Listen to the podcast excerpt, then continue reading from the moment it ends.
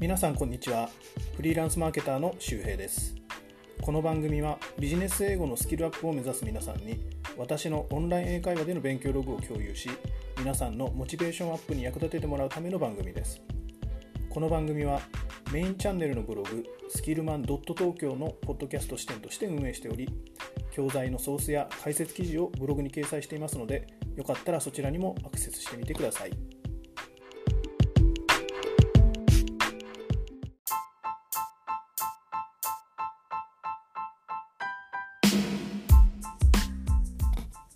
今回のテーマはコロナウイルスのビジネス影響から学ぶビジネス英語フレーズを紹介します最近のコロナウイルスの影響で Amazon プライムや Netflix などのビデオ配信サービス利用者が増えたことにより世界のインターネット回線スピードが遅くなっているという記事になりますそれではどうぞ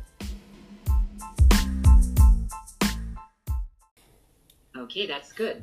So now let's go to your article. Mhm. I'd like you to read the first three paragraphs. You may start. Okay. Um, the video streaming industry is thriving, but uh, it- it's slowing down the internet. As more people around the world are forced to stay at home because of the spread of coronavirus, global internet usage is also increasing. Based on reports, streaming is one of the major causes of the sudden boom in internet usage. Because many people are streaming simultaneously, the internet speed is being affected. Experts have uh, warned that the, if the demand for streaming services uh, continues to surge, essential online activities like online classes and remote work will be affected. Okay, so do you have any questions on this part? Um, I don't clearly know about the word simultaneously. Mhm. Simultaneously, it means happening at the same time. Okay, so many people are stream- oh, okay, so so if many people are using internet uh, at the same time. Yes, at the same time. That's what it means. Mm-hmm. Okay, any more questions? Um, I think I am good. Thank you so much. Okay, now let me ask you my first question. Mm-hmm. So, according to the experts, what will happen if the demand for streaming services continues to surge? Um, so the essential online acti- activities like online classes and working remotely uh, will be affected by that. Correct. Okay, now let's go to your next uh, three paragraphs. You may start. Three, okay. Uh, to, to address the problem of internet speed, several video streaming platforms have come up with different solutions. Many streaming companies, including Amazon Prime Video, YouTube, and Netflix, have announced that they will downgrade their streaming quality in Europe to minimize bandwidth usage. Netflix also, Netflix also reduced its streaming quality in other parts of the world, while YouTube downgraded its video quality to standard uh, definition, uh, which uses less bandwidth than high definition does. Despite its move to reduce its streaming quality in Europe, Amazon said that it would do the same in the United States and other countries only if the government requests it. Okay, so do you have any clarifications on this part? Um, uh, on the second paragraph, uh, it said address. Uh, what, what does it mean, address in this case?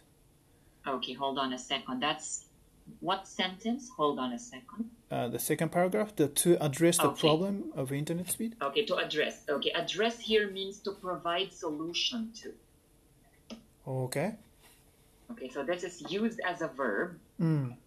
Okay, to provide, which means to provide solution to. To provide solutions. Yes. Okay. Any more questions? Okay. Um, hold on, please. Uh, I think I'm good. Thank you. Okay, no more questions? No more questions. Okay, so my next question is Mm. what will many streaming companies do to solve the bandwidth issue in Europe? In Europe, um, so they would downgrade the streaming quality in Europe uh, to minimize bandwidth Right. usage. Okay, that is correct. Very good. So now I'd like you to read the last part, please. Okay. Um, according to the uh, according to one expert, uh, new streaming services will likely emerge uh, during the lockdown because people will look for new programs to watch. This means that the industry will continue to grow while other businesses are suffering losses uh, because of the current global health crisis. While streaming platforms may compete uh, for a single bandwidth, these companies can survive as long as the internet infra- infrastructure can sustain the in- increasing usage. Okay, so do you have any questions on the last part? Uh, I'd like to know about the word, uh, meaning of the word emerge on the first phrase. Okay, emerge. Mm. Okay, according to experts, new streaming services will likely emerge. Okay, this means to come out. Come out. Yes. So this is a verb which means to come out. Mm, streaming services will likely come out during the lockdown because people will look for new programs to. So in this case, come out means uh, becoming So- famous. So they not not, not necessarily famous. It means that there will be new services that are coming out because of you know the demand. okay. Yes, not necessarily successful, Mm. but it, it just means that they will be introduced because it is a result of you know the demand for streaming services. Okay, so so in this context, so the streaming services will be Amazon Prime Video, YouTube, and Netflix, or no, other. no, because they are already existing. Okay, So when you say emerge, these are new ones, new players. or new players in this case. Yes. Okay, Because it says new, right? New streaming services, not existing services. oh, okay.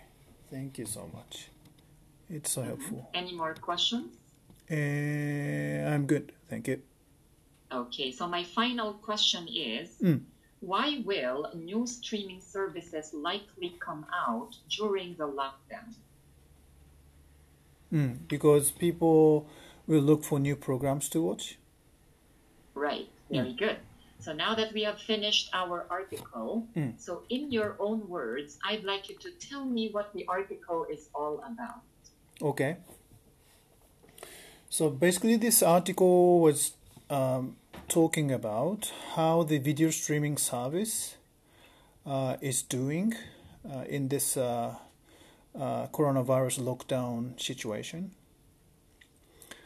Um, so the article basically said the video streaming service industry is doing great, is thriving, but uh, because of this, uh, it's slowing the internet speed. So why this happen is that the people people you know tend to uh, watch the streaming service simu- simultaneously. Uh, that's why internet speed is affected. And uh, if uh, people keep watching, you know, video streaming service, uh, essentially online activities uh, such as cla- you know online classes or working remotely will be affected badly. And uh, video streaming services like Amazon Prime, YouTube, and Netflix uh, announced to solve this problem by downgrading their streaming quality in you know some parts of you know world, some part of the world. Um, and then um, um, and according to this ex- according to the expert, uh, new streaming services will be uh, likely to come up uh, uh during this you know lockdown situation because people uh, like to you know look for new programs and um, so that means the um, you know video streaming industry uh, will grow uh, because of the situation. You know, people tend to watch more videos, um, and um, and uh, you know these type of companies can survive as long as the internet infrastructure uh, can um, sustain. Okay, very good.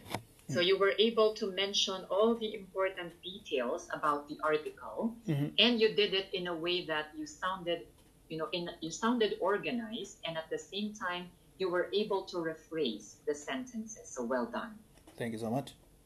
Okay, now let's go to your discussion round. hmm I'd like to know some of your opinions. Okay. Okay. So let's start with the first question. Mhm. Do you think all streaming companies should be required to downgrade their streaming quality? Why or why not? Uh, I think uh, they should be required because it's a crisis situation. So I think uh, you know if we can define um, non-coronavirus situation is the standard world situation. Now is basically the you know crisis situation. Crisis situation means uh, bandwidth of the internet should be used for something more serious. So that's why, uh, of course, you know, uh, video streaming service uh, maybe could benefit from this situation, but at the same time, uh, we need to uh, look for the right balance between, uh, you know, video streaming services who is making a good, a good business right now, and and uh, how do you call life, lifeline related services if they need you know internet bandwidth i don't know much about it but if they need the inter- mm-hmm. internet bandwidth services if if the lifeline related services really really need this need this bandwidth maybe they should be mm-hmm. provided because it's more critical Right. Mm. Okay, very good. Now, next question. Mhm. Okay. In your opinion, should governments be involved in addressing the internet speed problem? Hmm. I think it should the government should be involved. Um, I think uh, infrastructure quality uh, is basically provided by the you know telecommunication company in the country, and and then that company is basically provided a license by the government uh, to run a business. So if they have a problem, uh, the government you know need to back up uh, the uh, you know quality of the line, the, the bandwidth. That's how I see. it. Okay. Now, do you think in Japan it's possible for the government to intervene with, you know, the quality of the internet services being provided? Uh, what was the question? Yeah, do you think in Japan Mhm. the government has a capability to intervene with, you know, internet services and to downgrade them whenever it's needed? Uh, what does it mean intervene? I don't know about the word. Uh, so, so uh, can, do you think they, they have the right or do you think they have the power Hmm. To control, you know, this kind of situation, such as downgrading internet quality? Uh, uh, uh, what I mean is, you know, the government actually doesn't have a like a power to control the bandwidth, but they have a power to ask telco company to control the bandwidth. Mm, so just an influence. Yeah, right? just just influencing. Yes. Yes, not directly. Yeah, not directly. Not directly. Okay, that's good. Now, why do you think some people heavily depend on the internet for entertainment? Hmm. Because people are addicted to internet. Some people are addicted addicted to internet video streaming service. Mhm. Mm, That's why. Yeah, that's right. That's basically, you know, your your standpoint, being an IT person yourself, right? Yes. hmm Now, aside from online activities, Mhm. what other things can people do at home? Okay. Like you, for example, you are experiencing being stuck at home as well. hmm So, what activities do you do to keep yourself busy? To keep myself busy, I actually do work out in my in my you know room, and Mhm. also um, I started to cook for myself, and and of course you know I uh, clean up my room more than more times than I used to you know work at the, at my client's place. hmm Right? And uh, if you are, how do you call, like uh, tired of uh, you know being in a room all the time, uh, as long as you have a mask, uh, you're basically allowed to go out and take a walk, right? So hmm you can also do that. Right? And what else? Um, I think uh, that's basically what I am doing. Yeah. Have you learned a new skill since this, you know, pandemic has started? Um, I actually go to uh, a business school after work, so I think uh, I'm learning uh, something new every day. Okay, that's good. Good to know. okay. Yep. Thank you for answering my questions. You did very well. Thank you. Okay, now let's go to your lesson feedback. hmm Okay, hold on a second. Let me just finalize. Okay. Kindly check your chat box, Shuhei-san. Yes. Let's start first with your vocabulary. So all the words discussed tonight are clear to you, hmm and you used one of them in a correct sentence. So well done. Thank you. Okay, now I'd like you to read the new words you've learned tonight. Uh, simultaneous uh, adjective uh, at the same time. Address to provide solution to. Uh, emerge uh, to come out. Okay, for grammar, you came up with coherent and logical sentences most of the time. Very good. Mhm. For pronunciation, you pronounce all the words with clarity. And for reading and comprehension, Mm. you did well with the comprehension of the article. Mm. You also confidently delivered the summary using your own style of narration. Thank you. Okay, so thank you for tonight, Shuhei-san. Thank you so much. Yes, have a great evening. Hope to see you again next time. Good night. Yes, you too. Bye.